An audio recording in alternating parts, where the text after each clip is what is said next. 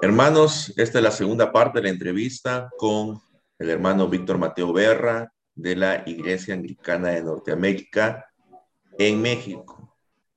Hermano, la congregación que, como dijiste en la primera parte, tú iniciaste, es una congregación que pertenece a una diócesis de la Iglesia Anglicana de Norteamérica, ¿verdad? Así es.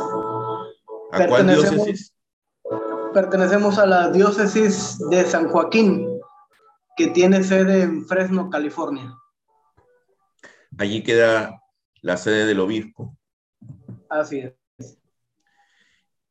¿Y, cómo fue esa conexión con la diócesis de San Joaquín?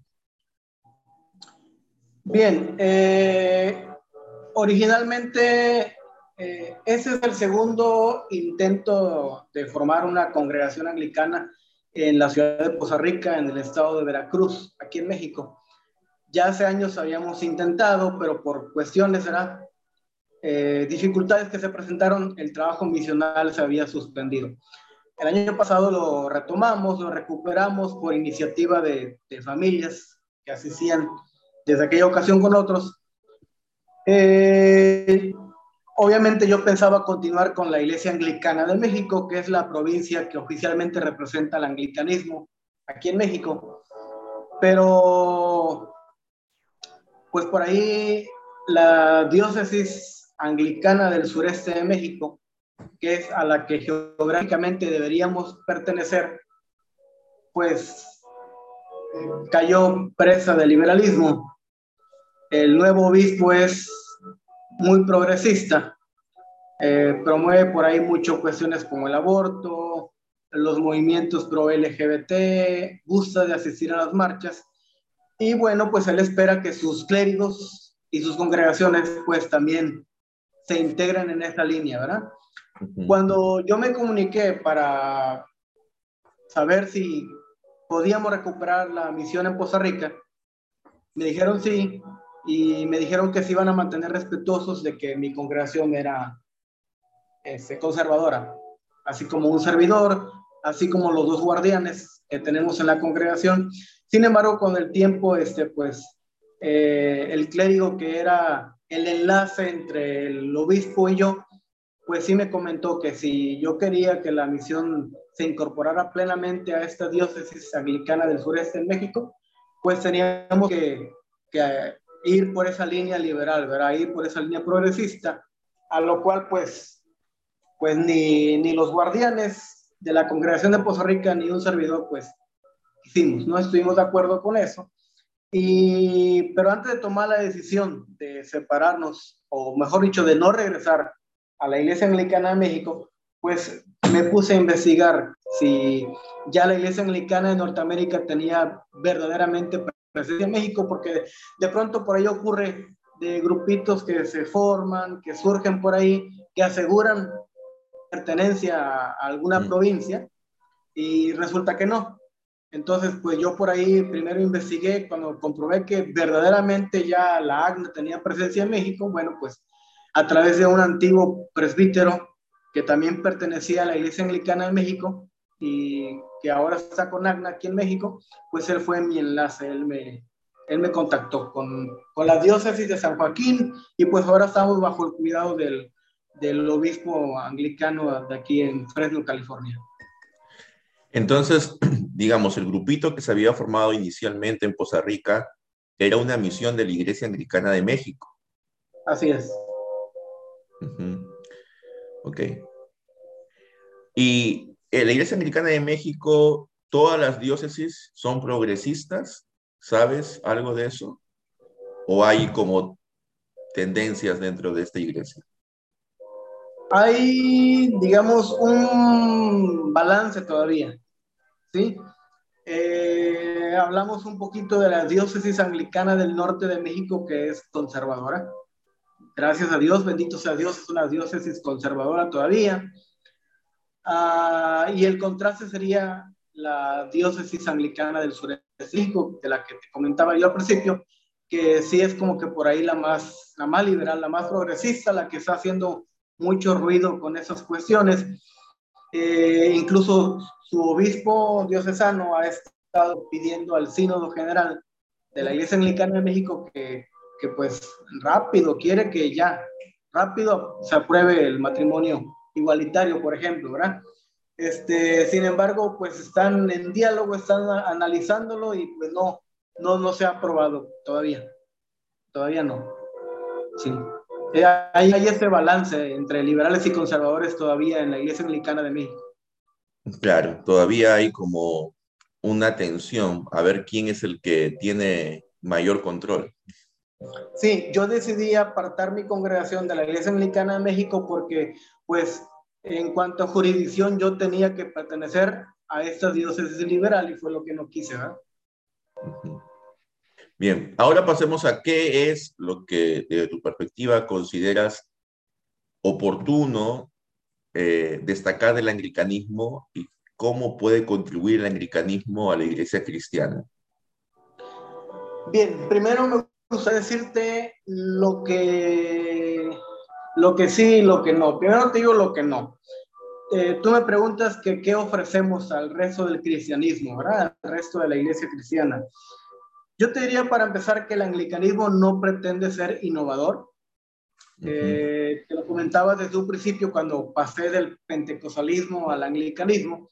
No fue tanto por cuestiones doctrinales. No estamos enseñando ninguna doctrina novedosa, eh, nada que la iglesia cristiana no haya creído por lo menos durante los primeros siete siglos de nuestra era. ¿Sí? Eh, nos apegamos fuertemente a la doctrina histórica, a la doctrina apostólica, que emana precisamente de las Sagradas Escrituras del Antiguo, del Nuevo Testamento. Eh, aceptamos los cuatro concilios, los primeros cuatro concilios ecuménicos. Aceptamos todo lo que la Iglesia ha creído y ha juzgado ya como verdad desde los primeros siglos de la Iglesia cristiana. ¿Sí? Ese, aceptamos fuertemente el credo de los apóstoles como declaración bautismal, el credo de Nicea como declaración suficiente de, nuestra fe cristiana y también aceptamos y eventualmente damos lectura en la liturgia al credo de San Atanasio también, que es un credo cuya intención es explicar precisamente el dogma de la Santísima Trinidad. Eh, en cuanto a la reforma, pues aunque no nos consideramos hijos de la reforma, pero sí vivimos la reforma. Atravesamos la reforma, retuvimos lo mejor de la reforma.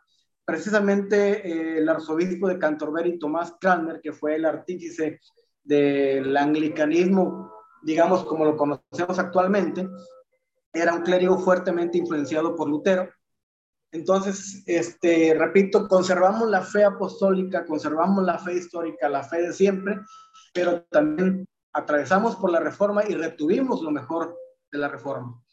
Es, entonces, te diría, no ofrecemos ninguna doctrina nueva, creemos básicamente lo que creen todas las iglesias cristianas, lo que es la fe cristiana básica, la fe esencial, como te decía hace rato, creemos que Jesús es el único camino al Padre, creemos que Él es el único camino para salvación, creemos en la divinidad plena del Hijo de Dios, creemos en la resurrección, perdón, creemos en la resurrección física y corporal de Cristo, creemos en el nacimiento virginal de Cristo, creemos en el dogma de la Santísima Trinidad, que yo creo que son las doctrinas fundamentales para que te puedas llamar o considerar cristiano.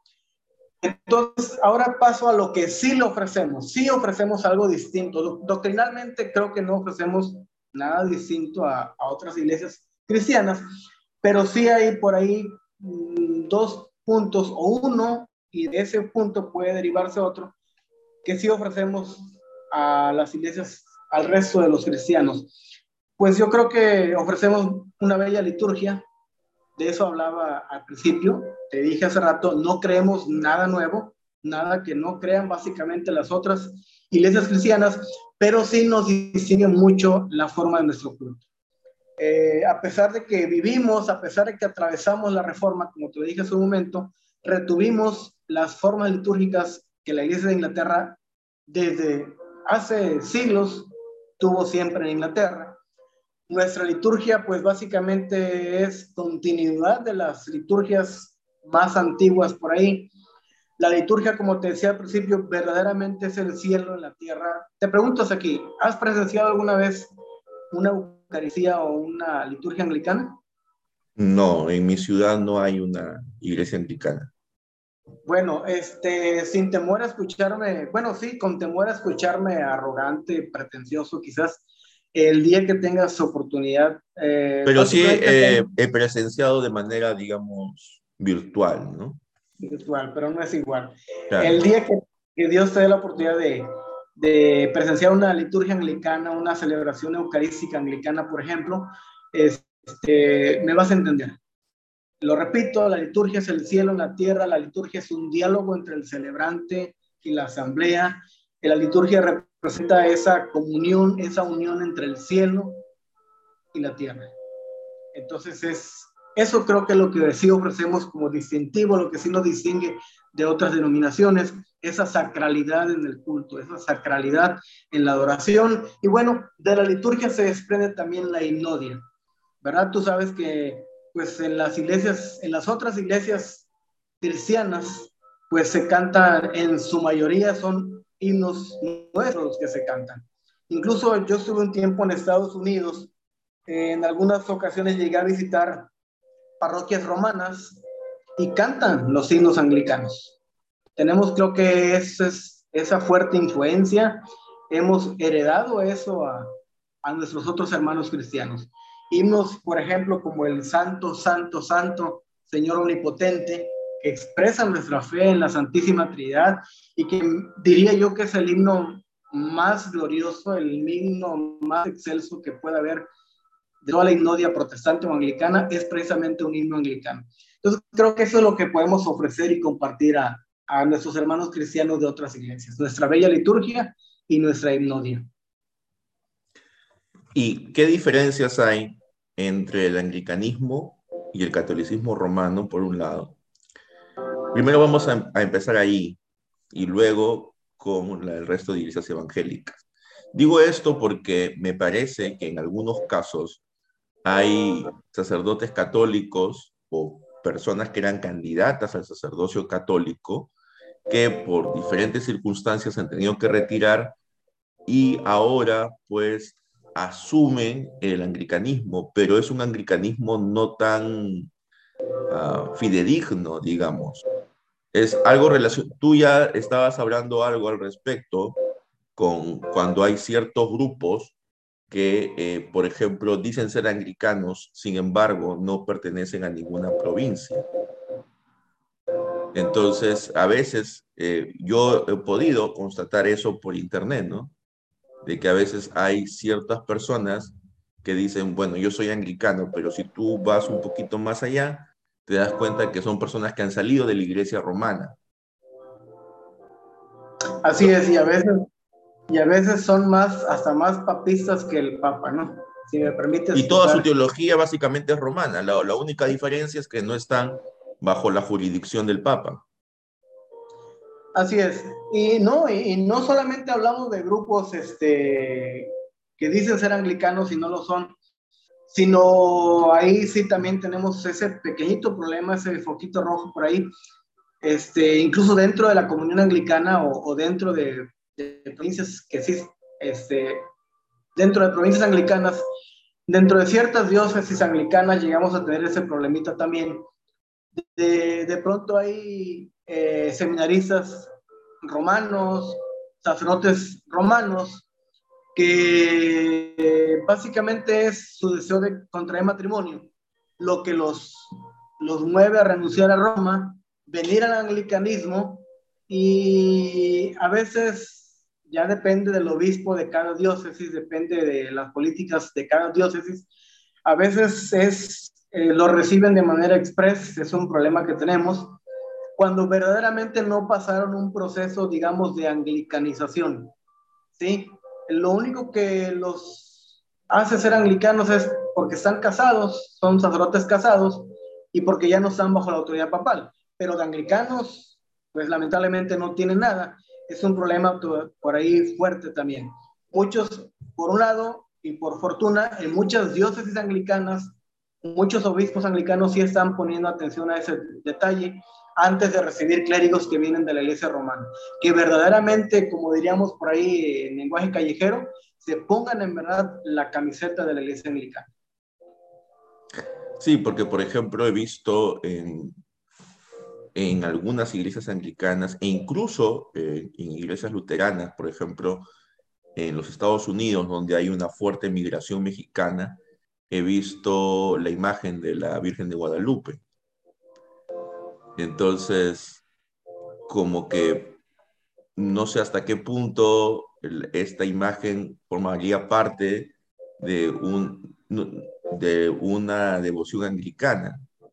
Entiendo que en la iglesia anglicana hay eh, imágenes de los santos y de la Virgen, pero no sé hasta qué punto sería lícito tener una imagen de la Virgen de Guadalupe o incluso hacer una fiesta en honor a la Virgen de Guadalupe.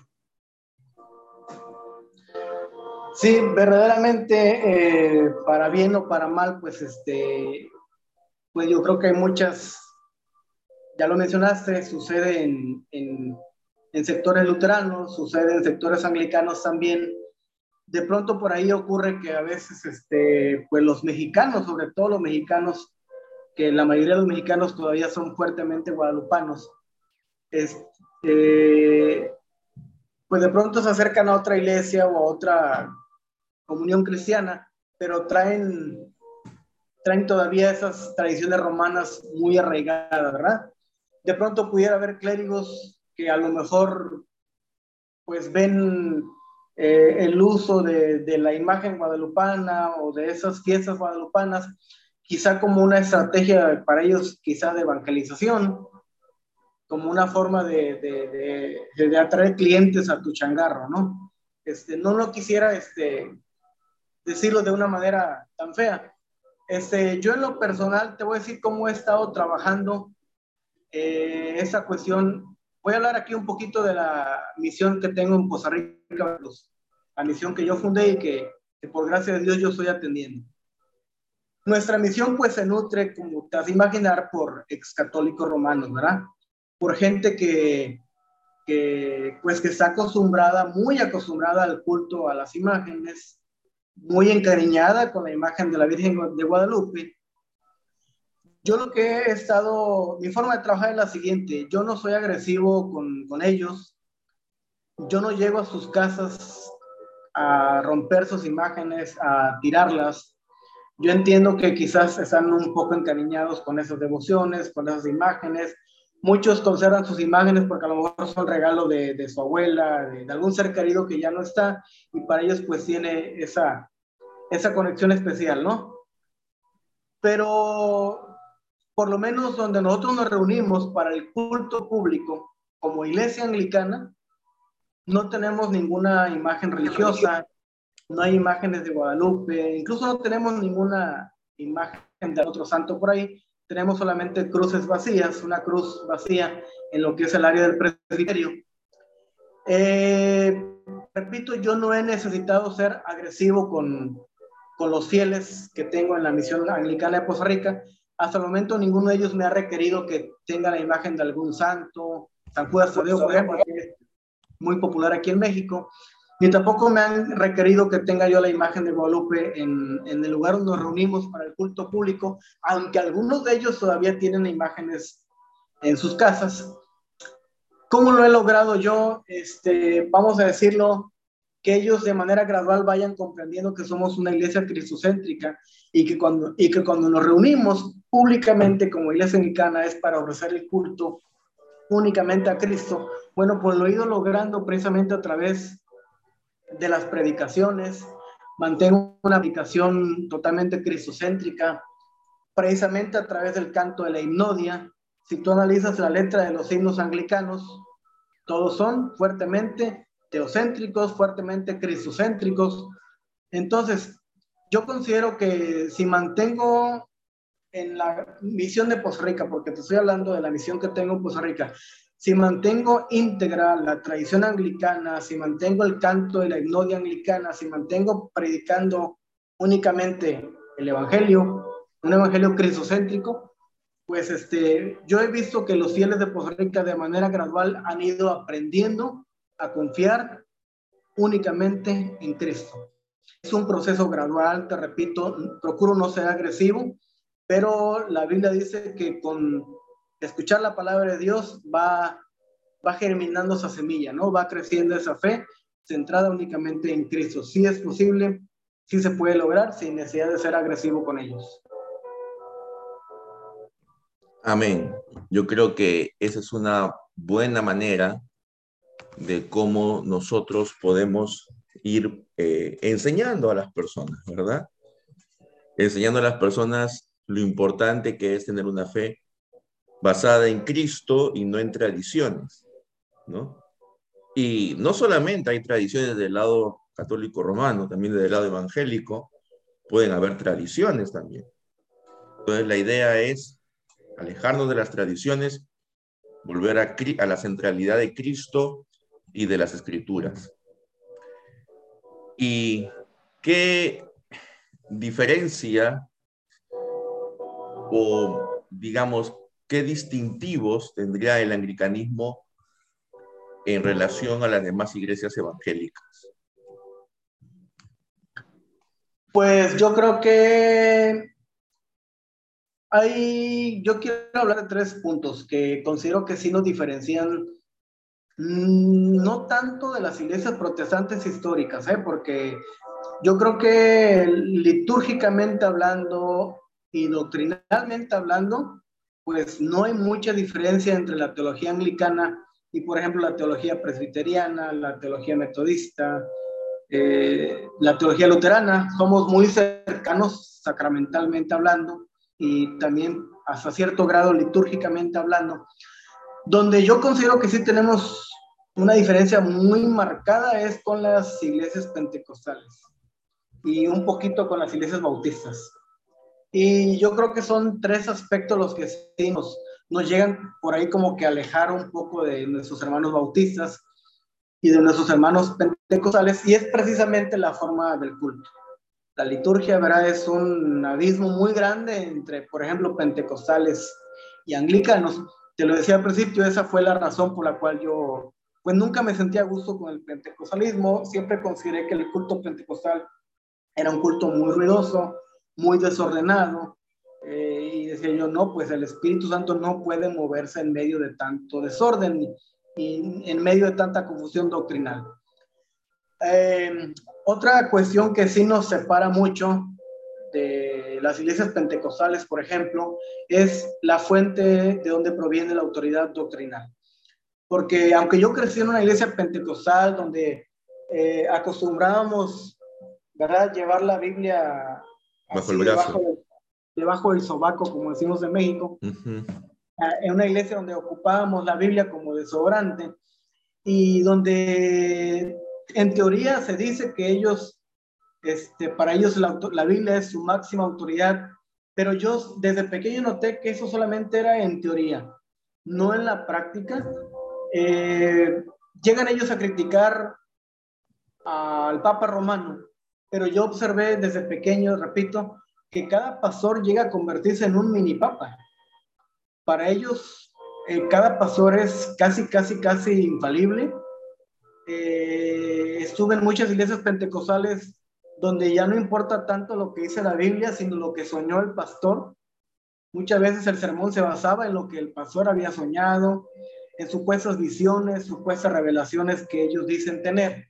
Entonces, eh, creo que es otra cuestión que sí nos separa mucho de los hermanos pentecostales, la fuente de dónde proviene la autoridad. Para la iglesia anglicana, eh, no podemos enseñar nada, nada, nada que no pueda ser probado con el testimonio de las Sagradas Escrituras. Aquí no importa lo que yo soñé, no importa si tuve una visión o vinieron los ángeles y me hablaron, eso no importa. Si yo lo quiero creer de manera individual, bueno, ya es problema mío, pero eso no es para que lo exponga yo públicamente a la iglesia. En la iglesia voy a enseñar solamente lo que puedo probar con el testimonio escrito de la Biblia. Otro aspecto que, nos separa también mucho a los anglicanos de las iglesias pentecostales y también de las iglesias bautistas es la cuestión sacramental. Para nosotros, el, para empezar, nosotros practicamos el bautismo de infantes. ¿Por qué? Porque hay testimonio histórico, documentos muy, muy, muy antiguos que datan del primer siglo, del segundo siglo, que dan testimonio que la iglesia siempre bautizó infantes. En el libro de los Hechos vemos por lo menos el caso de tres familias que se bautizaron completas. Porque como dice el libro de los Hechos, ¿verdad? Creen en el Señor Jesucristo y serás salvo tú y tú a tu casa. Y como dice, como decía Pedro también en aquel día de Pentecostés, bautícense todos ustedes porque para ustedes es la promesa y para sus hijos. Entonces, retenemos, conservamos esa tradición antigua de bautizar infantes porque ellos son, son hijos del pacto, son hijos de creyentes y por lo tanto tienen derecho a pertenecer a la familia de Dios. También nos distingue mucho la, la cuestión eucarística. Para nosotros la, la Santa Cena o Eucaristía, como le queramos llamar, no es un símbolo, eh, no, no estamos comiendo simplemente pan, no estamos bebiendo simplemente vino, aunque tampoco creemos en la transustanciación que enseña la iglesia romana, no creemos que haya un cambio literal de sustancia, ¿sí? no es que el pan sea Cristo, pero creemos que sí está Cristo presente en los elementos. Cristo está presente verdaderamente en el pan, Cristo está presente verdaderamente en el vino y se nos da como alimento espiritual si lo estamos recibiendo con fe y con acción de gracias. Entonces yo creo que esas son las tres cosas por ahí que de pronto nos pueden llegar a distanciar mucho de no de todos los hermanos protestantes, pero sí de por ahí de quizás de los hermanos bautizos o pentecostales. La forma del culto, la fuente donde proviene la autoridad y nuestra visión sacramental. Y entonces, ¿cuál es la, posición de ustedes en cuanto a la presencia de nuestro Señor en la Eucaristía? ¿Es una presencia eh, espiritual? ¿Es una unión mística como en la posición reformada, no? ¿O es una posición de que creen que Cristo está realmente presente localmente, rodeando los elementos, como es la posición luterana? Bien, yo te diría que no intentamos explicar cómo ocurre esta unión mística o presencia real, como le queramos llamar, de Cristo en la Eucaristía o en la Santa Cena. No intentamos explicarlo, no queremos explicarlo, no necesitamos ni entenderlo ni explicarlo, lo creemos porque Cristo lo dijo. Tomen, este es mi cuerpo, tomen, esta es mi sangre y si Cristo lo dijo es porque así es. ¿Cómo ocurre? Eh, ¿De qué manera ocurre? ¿En qué momento de la Eucaristía ocurre? No lo sabemos, pero ocurre. Cristo está verdaderamente presente ahí. Y para finalizar, hermano Víctor, ¿qué es eh, lo que tú podrías decir a aquellos que están explorando el anglicanismo de repente, personas que están como tú estuviste en las asambleas de Dios o en otra iglesia evangélica, y pues se dan cuenta que como que les falta algo, ¿no? Como que la liturgia o la enseñanza es un poco superficial y quieren profundizar un poco más. ¿Qué es lo que tú le recomendarías a ellos? Pues yo le recomendaría básicamente que pues hagan lo que yo, eh, no recuerdo por ahí, creo que fueron a los Gálatas o a no sé qué grupo étnico por ahí menciona el Nuevo Testamento, elogiándolos porque dice que escudriñaban, ¿verdad? Los berianos. ¿Quién? Los de Berea. Ándale, sí, antes de tomar una decisión vamos a indagar, vamos a investigar, vamos a escudriñar y, pues si es la voluntad del Señor que ellos hagan esa transición de, de sus iglesias evangelicales o pentecostales a, a, una iglesia de carácter reformado, como es la iglesia anglicana o la iglesia presbiteriana, la iglesia luterana, pues si es la voluntad de Dios, yo creo que el Señor nos va a llevar a donde Él quiera llevarnos. Eh, vamos a estar donde el Señor nos permita que estemos, donde nos podamos sentir plenamente ¿verdad? Creyentes plenamente cristianos. Yo considero que la denominación no es tan importante aquí, sino que cada quien desde su trinchera, desde su tradición, desde su denominación podemos estar en comunión verdaderamente con Cristo, siempre y cuando sea esa nuestra intención, ¿verdad? Y tengamos esa fe en la obra redentora del Señor. Así es. O sea, tampoco el hecho, y eso que quede claro, ¿no?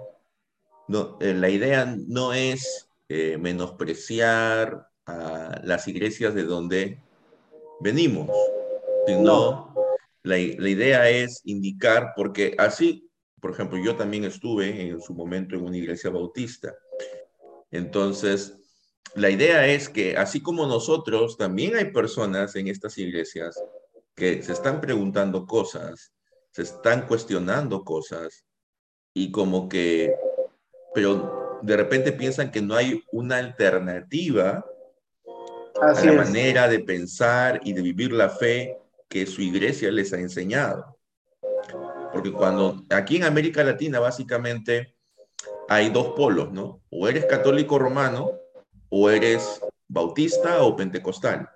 Eso es lo que conocemos, ¿no? Entonces, la idea es decir, mira, hay otras opciones, hay otras alternativas que tú puedes explorar y que ya está en ti, ¿no? Pues si tú decides quedarte donde estás o migrar a otra confesión de fe que consideres más bíblica o que consideres que está acorde con tus convicciones. Así es. Yo lo que quisiera comentar eh, para quienes quieren acercarse al anglicanismo, de pronto hay quienes eh, quieren acercarse a, la iglesia anglicana, pero no lo hacen porque tienen esa idea de que el anglicanismo es liberal, de que, de que el anglicanismo es progresista. Y yo quiero dejar bien claro en este video que no es así.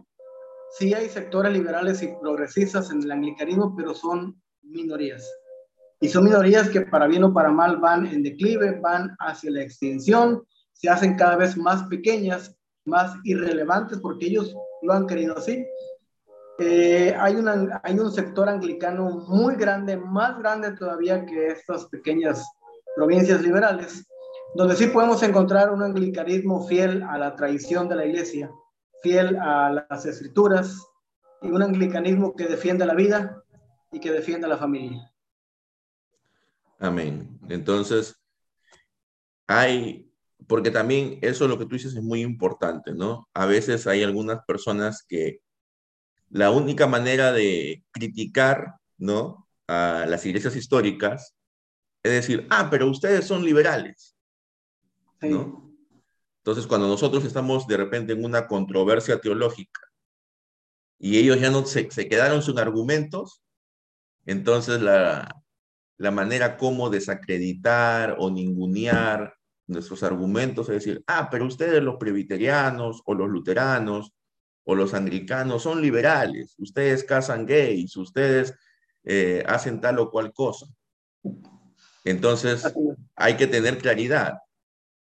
No todos los luteranos, no todos los presbiterianos, no todos los anglicanos hacen esto. Son una minoría en realidad pero como es una minoría que hace ruido y sale en las noticias, entonces por eso es de que tratan de poner a todos en el mismo saco, pero no es así.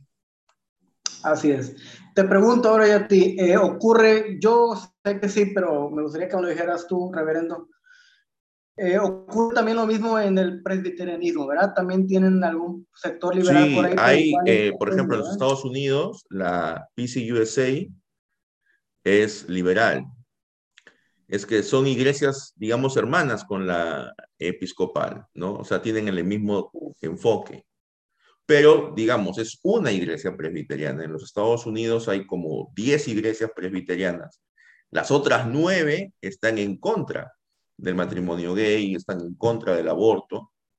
Y justamente, exactamente igual que en la iglesia episcopal, la PCUSA ha perdido la mitad de su membresía en las últimas décadas. Es exactamente el mismo declive. Y aquí en Latinoamérica hay una que otra iglesia presbiteriana liberal, pero son pequeñas y no tienen mayor impacto. Y pues es, son mayormente, y mayormente están metidas mucho en temas políticos, en temas siempre hacia la izquierda, ¿no? Así es. En los temas que la izquierda siempre propone, ¿no? Así es. entonces, supongo que la Iglesia Anglicana de México serán bastante hinchas de AMLO. Eh, Al menos ese, ese sector liberal, digamos. Eh, desconozco, desconozco por ahí porque, porque por lo menos en ese sentido la Iglesia Anglicana de México cuida mucho eso de no, no inmiscuirse. No expresar sus, sus preferencias. Así es. Como clérigos, incluso yo también continúo con esa política, tratamos de no, este, no inmiscuirnos en, ese, en esas cuestiones. En, política. Sí, pero normalmente pues los, las iglesias progresistas, liberales, por lo general, ¿no? Tienden a tener una simpatía por la izquierda, ¿no? Así es, sí, sí, así es. Eso ocurre en, todos los países, tanto en los Estados Unidos como aquí en América Latina. Y, bueno, y ojo, no solamente eh, eso ocurre en las iglesias liberales también, ¿no? En algunas iglesias conservadoras, porque lo que pasa es que la izquierda, esto mayormente ocurre con las personas mayores, ¿no? Porque las personas que son de izquierda y, son y tienen más de 60 años, ellos vienen de otra izquierda, de una izquierda no progre. Entonces, ellos no entienden que la izquierda actual es diferente a la izquierda en la cual ellos se formaron. Así es. Entonces, eh, eso va a ser, eso va a ser, tú vas a encontrar gente mayor, incluso en iglesias bastante conservadoras, pero que tienen una idea más de izquierdas. Porque pues hace 40 o 50 años la universidad era full izquierda. O sea, tú ah, a la universidad y todo era eh, prácticamente un adoctrinamiento, ¿no? Un adoctrinamiento marxista. Así es. No, y por ejemplo, en la Facultad de Derecho te enseñaban materialismo histórico. Así es. ¿Qué tiene que ver? O sea, pero eso era lo, esa era la currícula en, en esa época. No, pero bueno, felizmente ya las cosas están cambiando un poco, ¿no? Hay más diversidad en el buen sentido de la palabra diversidad. Así es. Bien, Víctor, muchísimas gracias por tu presencia y muchísimas gracias por aclararnos un poco el panorama dentro del anglicanismo en tu país y también a nivel global. Vamos a estar orando por tu ministerio allí en Poza Rica, Veracruz. Y gracias. Nuestra idea es de que más personas puedan conocer acerca de las diferentes expresiones de la fe cristiana, especialmente de aquellas que no son muy conocidas aquí en América Latina. Nosotros no es, yo no tengo la camiseta de, presbiteriano, tengo la camiseta en primer lugar de cristiano y luego de presbiteriano. Y bueno, eso creo que es el sentir también tuyo y de todos los hermanos con los que conversamos aquí. Entonces, muchas gracias, Víctor, y gracias también a todos los que han sintonizado esta entrevista. Dios les guarde. Suscríbanse a las, en la campana de notificaciones y estén atentos para un nuevo video. Dios les bendiga.